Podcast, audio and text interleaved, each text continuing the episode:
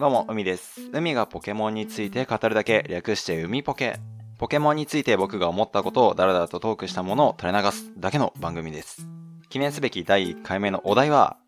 不思議だね。不思議だねはい、ということで、不思議だねでございます。不思議だねは関東地方の御三家と呼ばれるポケモンですね。博士から最初にもらえるポケモンの1匹。関東図鑑でも全国図鑑でも図鑑ナンバー1のポケモンです。基本的に全ての図鑑はフシギダネから始まっております。やっぱり最初に博士からもらえるポケモンなんで、人生の最初のパートナーポケモンっていう方も多いんじゃないでしょうか。僕も初めてポケモンのファイアーレッドリーフグリーンをプレイした時にフシギダネを選んだ記憶がありますね。ちなみに僕が初めてプレイしたポケモンはサファイアでしたね。はい。で、そんなフシギダネなんですけれども、何の動物がモチーフかってご存知ですか？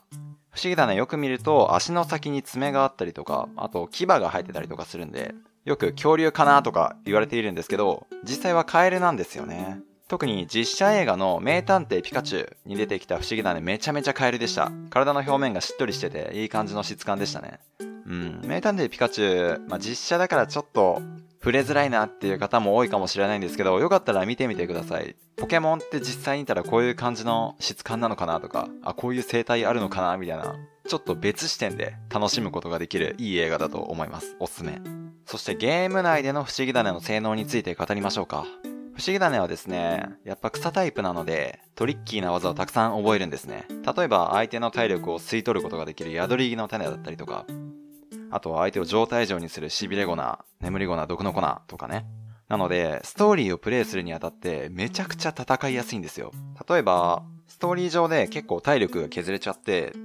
傷薬とか買う必要が出てくると思うんですけど、不思議種の場合って、相手の HP を吸い取るような技がいっぱいあるので、回復にお金をかけなくても良くなる。し、あとは状態異常にすれば野生のポケモンも捕まえやすい、ボールの節約もできる。あと状態異常は強力なんで、やっぱりバトルでも勝ちやすい。個人的にはね、結構初心者向けのポケモンなんじゃないかなっていうふうに思っております。僕もね、ファイアレッドリーフグリーン時代に友達とバトルやっぱりするんですけども、あの、ゲームボーイアドバンス SP に、ワイヤレスアダプターっていう黒いかまぼこみたいなやつガチョってつけて、それで通信して対戦してたんですけど、友達はね、みんなヒトカゲとかゼニガメ選んでて、フシギダネね、なんか知らんけど人気なかったんですよね。そんな中、僕はフシギダネを選んで、眠り粉と宿り木の種をぶちまけて、で、すいとるとかメガドレイン、ギガドレインで回復しつつ殴るっていう、とんでもない陰キャ戦法で勝ちまくってましたね。おかげで僕の周りみんなフシギダネ系列のアンチになってました。いやー、あれは、あれはちょっとね、申し訳なかったね、今思うと。うん。まあちょっと話が逸れちゃいましたけど、もし初代ポケモンだったりとか、ファイアレッド、リーフグリーンもう一回やるような機会がある方は、フシギダネ選ぶとですね、とても有利にバトルを進めることができるんでおすすめです。最後にもしフシギダネをゲットしたら、こんな感じなのかなっていう妄想を語らせてください。フシギダネはね、日光を浴びることで背中の種が成長するんですよ。なので、不思議種と一緒に暮らしたら、早起きできるようになると思うんですよね。